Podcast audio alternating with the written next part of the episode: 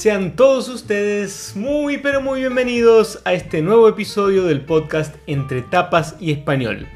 Mi nombre es Pablo Chirico, soy el creador y fundador del proyecto Habla Español, que es el proyecto de educación de español para brasileños hecho, pensado y diseñado para brasileños. Y en este podcast específicamente llamado, como dije, Entre Tapas y Español, hablamos de asuntos diversos, incluyendo cultura general asociada con el idioma español eh, y otros asuntos relacionados totalmente con el idioma español, con el objetivo principal de que ustedes puedan practicar la audición y escuchar, escuchar, escuchar, oír, oír, oír, lo máximo que ustedes puedan el idioma español para entrar en contacto con esta maravillosa lengua que tanto amamos. Entonces, vamos a entrar en este nuevo episodio en donde voy a hablar sobre el postre y la cuenta. Ese es el nombre del episodio. ¿Por qué lo llamé como el postre y la cuenta?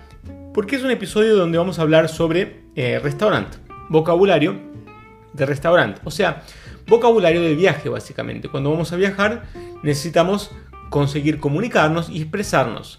Típicamente evitar también problemas. Mucha gente va a viajar, no sabe nada de español y tiene bastante dificultad para poder comunicarse durante su viaje.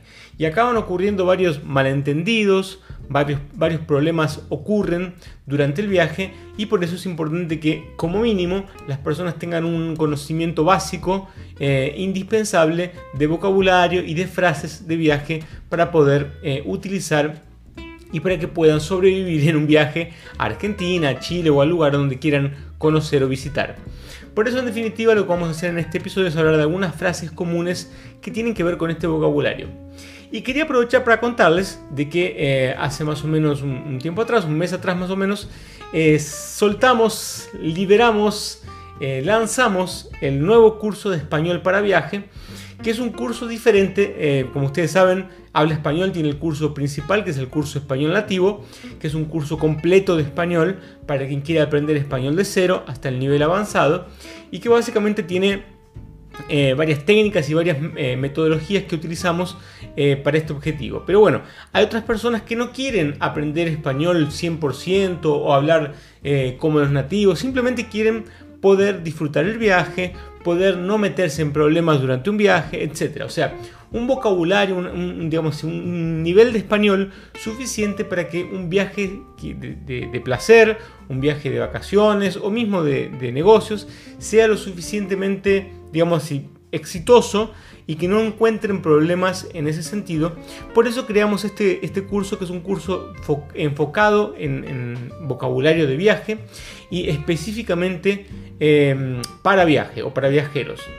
Eh, y este es un curso más corto, es un curso que se puede hacer en 40 días, ¿sí?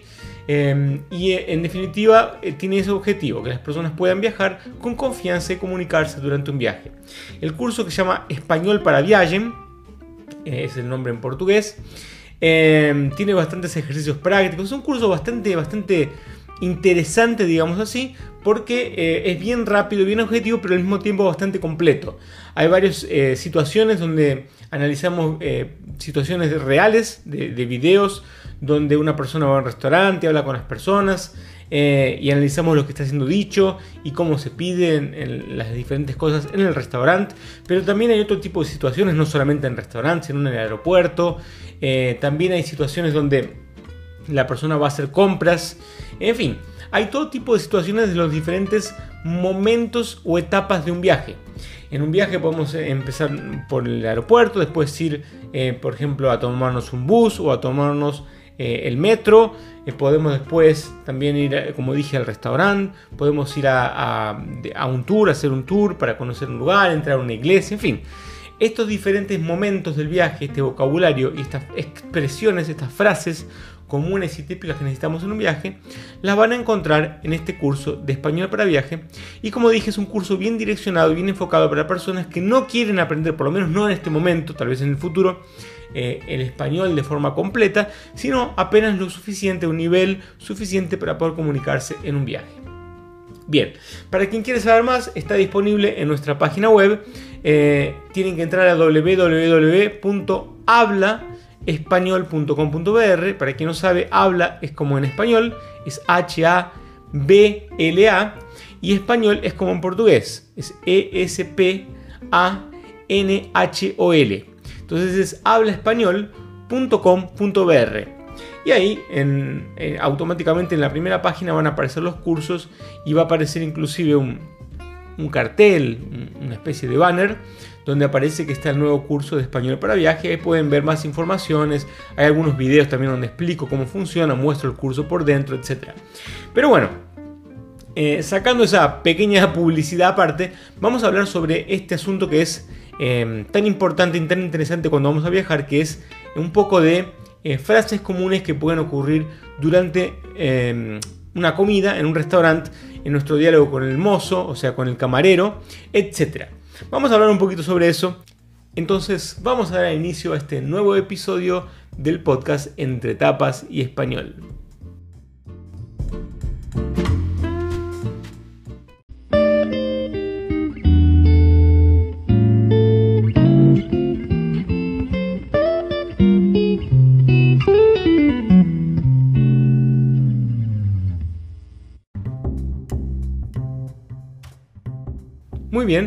Vamos a dar inicio, vamos a comenzar con este eh, episodio hablando sobre el restaurante. Cuando uno va a viajar, lo primero que quiere hacer es comer. Comer es parte de la cultura, es parte de todo y una de las partes más eh, interesantes del viaje, ¿no? Más, más ricas, digamos así, para decirlo bien expresivo, más ricas del viaje. Eh, pero ocurren algunos problemas, algunas dificultades de comunicación, porque en el restaurante, en un país hispano, inclusive entre hispanos, no solamente para quien no domina el idioma, sino también para quien domina el idioma, existen muchas diferencias y muchas formas diferentes de decir lo mismo.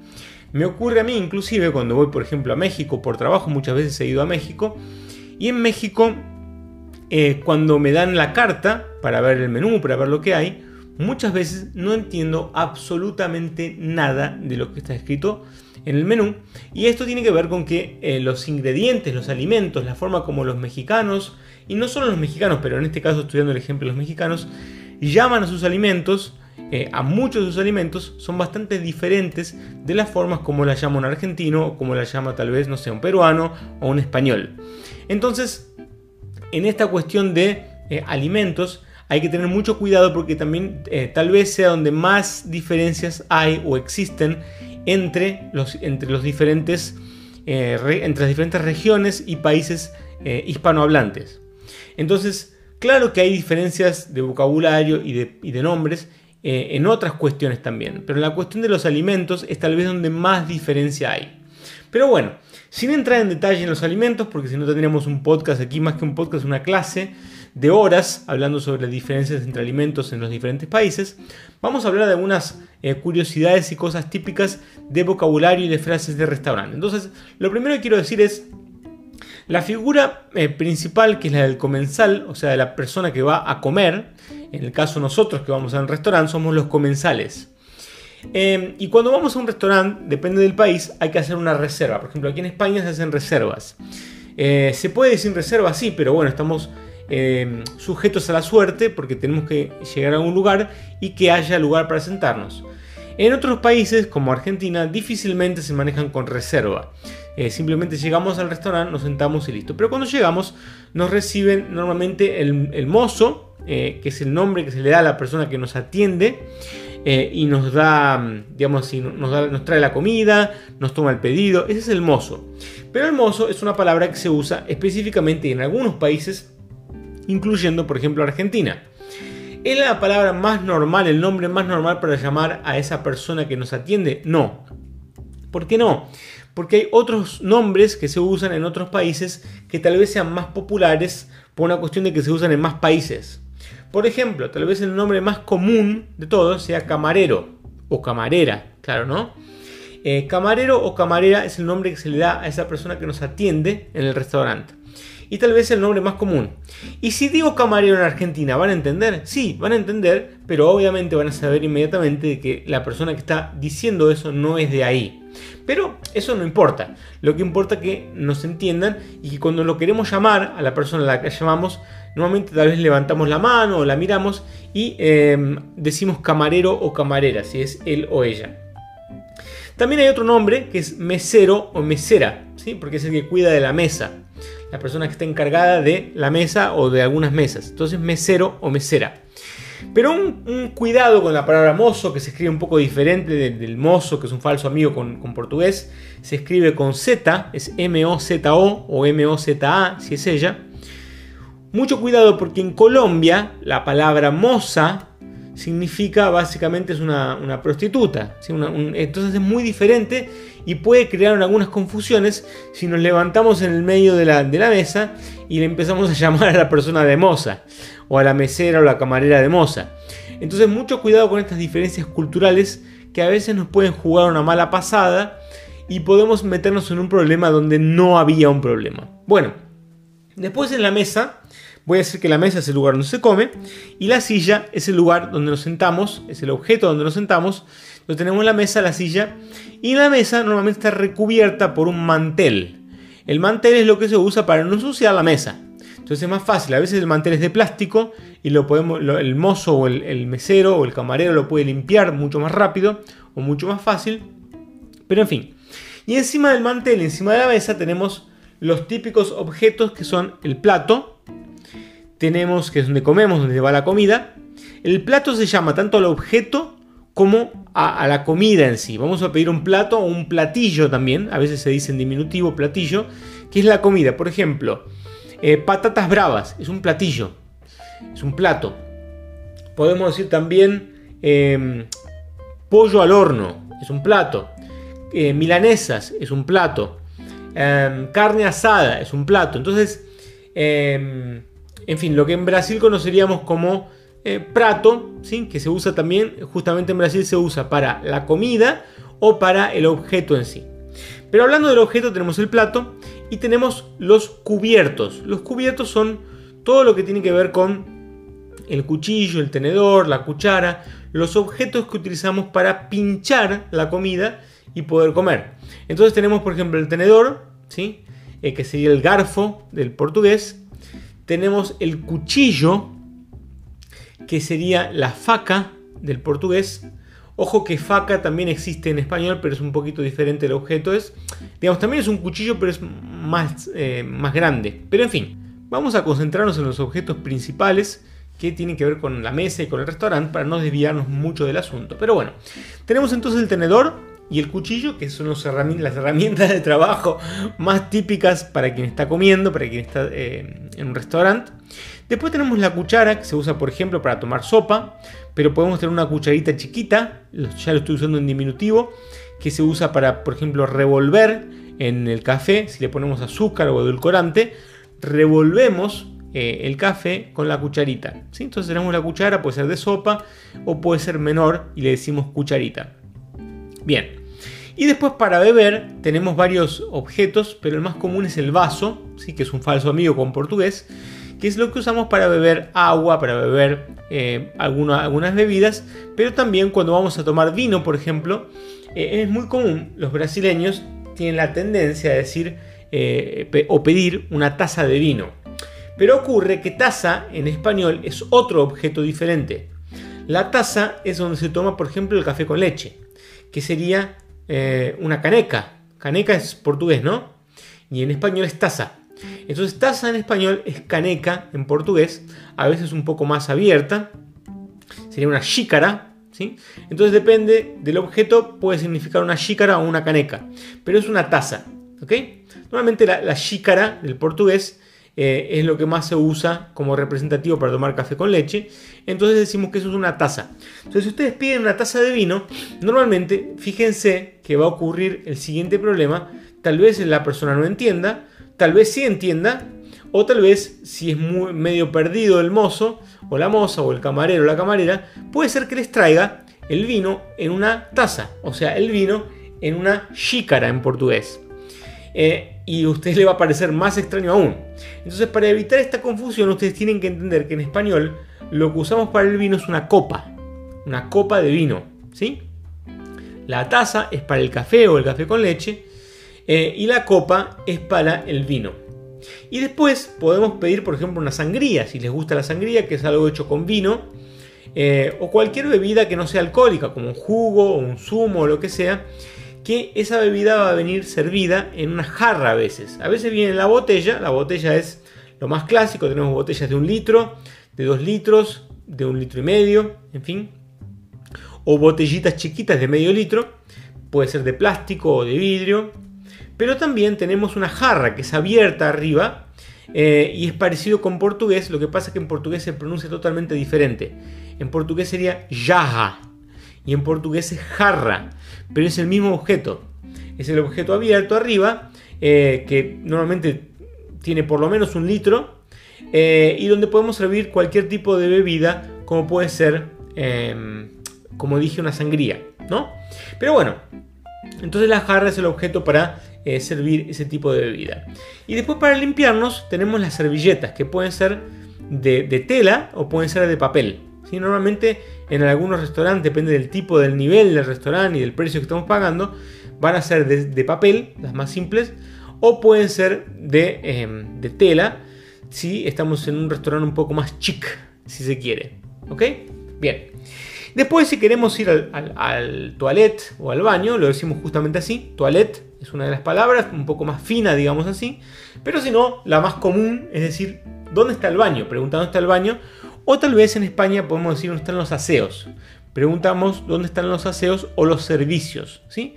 Hay varias formas de decirlo, pero yo les diría que se concentren en la más común en todos los países, que es el baño, ¿sí? Es la más típica. Después, cuando estamos hablando con el, con el mozo, con el mesero, lo que vamos a hacer es, cuando terminamos de comer, es pedirle la cuenta. ¿sí? La cuenta es a conta, en portugués. La cuenta es cuando terminamos de comer y queremos la cuenta para pagar.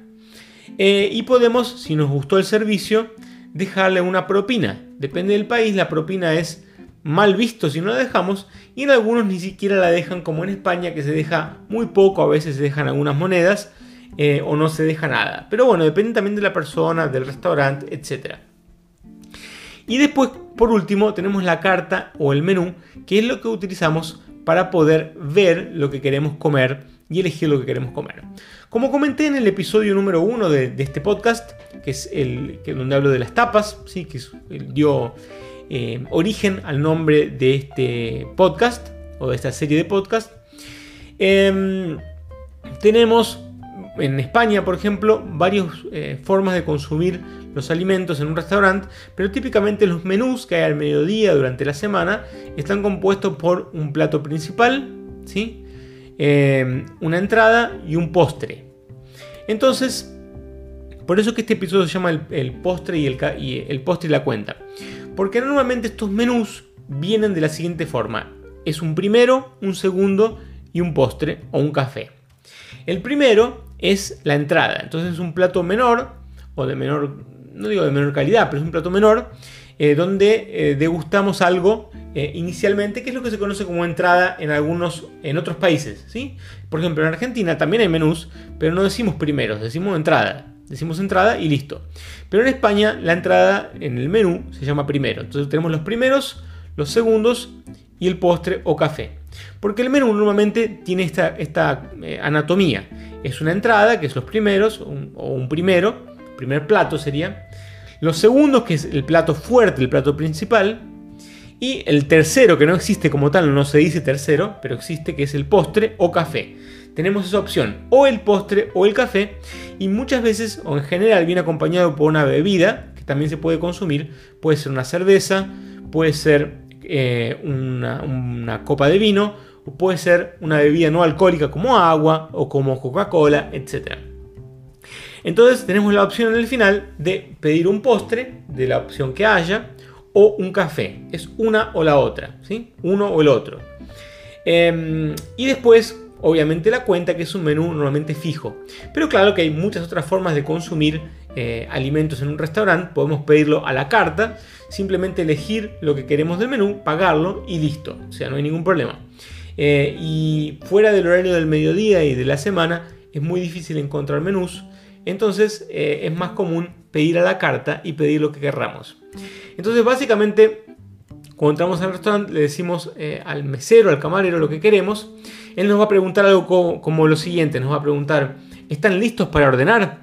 O ya saben, ¿sí? Ya saben significa ya conocemos el pedido, ya sabemos lo que queremos pedir o que queremos comer. Nos va a dar un tiempo, obviamente, para, ver el, menú, para ver la carta. y después nos va a preguntar si ya saben, o nos pueden preguntar en España, típicamente preguntan de una forma diferente, que es ¿qué les pongo? o ¿qué le pongo? ¿Sí? Poner es el hecho de traer algo para que consumamos. ¿sí? Entonces, ¿qué les pongo o qué le pongo? Sería básicamente eso, ¿qué quieren pedir? Pero en otros lugares, por ejemplo de América Latina, el, mesero típicamente va a decir, va a preguntar si ya sabemos, o sea, ya saben, va a preguntar, o, nos va a decir eh, eh, qué van a ordenar o qué van a pedir. ¿sí? Esas son las preguntas típicas que nos puede hacer. Y ahí vamos a elegir lo que queremos del menú. Em, y típicamente después nos va a preguntar si nos gustó la comida, por ejemplo. Nos va a preguntar también em, si nos falta algo. ¿sí? ¿Les, hace falta algo o les falta algo? Por ejemplo, podemos decir que falta sal o que queremos más pan. ¿sí? Eh, etc. En Argentina, por ejemplo, se consume mucho eh, el pan con la comida. Se come pan como un complemento. ¿sí? Entonces siempre hay una bandejita de, con diferentes panes. Eh, bien típico en Argentina. Y después, en, el momento del, del, postre del café, principalmente del café, podemos pedirle azúcar o podemos pedirle edulcorante, ¿sí? que sería básicamente o adosanchi del portugués. Pero mucho cuidado que en España no lo conocen como edulcorante, a pesar de que el nombre es edulcorante, en cualquier país, incluyendo en España, eh, incluyendo España, perdón. Entonces, en España lo conocen como sacarina, porque sacarina fue el primer tipo de edulcorante, es un tipo de edulcorante que surgió, hay varios tipos, eh, y se lo conoce como sacarina. Pero bueno, eh, si ustedes van, mismo en España, cuando les traen a sacarina, si ustedes ven el, papelito, está escrito edulcorante. ¿sí? Pero eh, eso es un detalle anecdótico, lo importante es que esas son las etapas de, de, un almuerzo, de una cena. Y por último van a pedir la cuenta, entonces le van a decir al mesero, la cuenta por favor o tráigame la cuenta por favor y el mesero les va a traer la cuenta y en definitiva ustedes van a pagar y van a dejar eh, si les gustó el servicio obviamente y sin ningún compromiso depende del país obviamente de la cultura van a dejar una propina em, por el servicio que fue prestado por este mesero, mozo o camarero como dije tiene varios nombres pero lo más importante es que eh, hay varias formas de que ustedes puedan eh, pedir sus platos e interactuar en el restaurante con em, esta persona.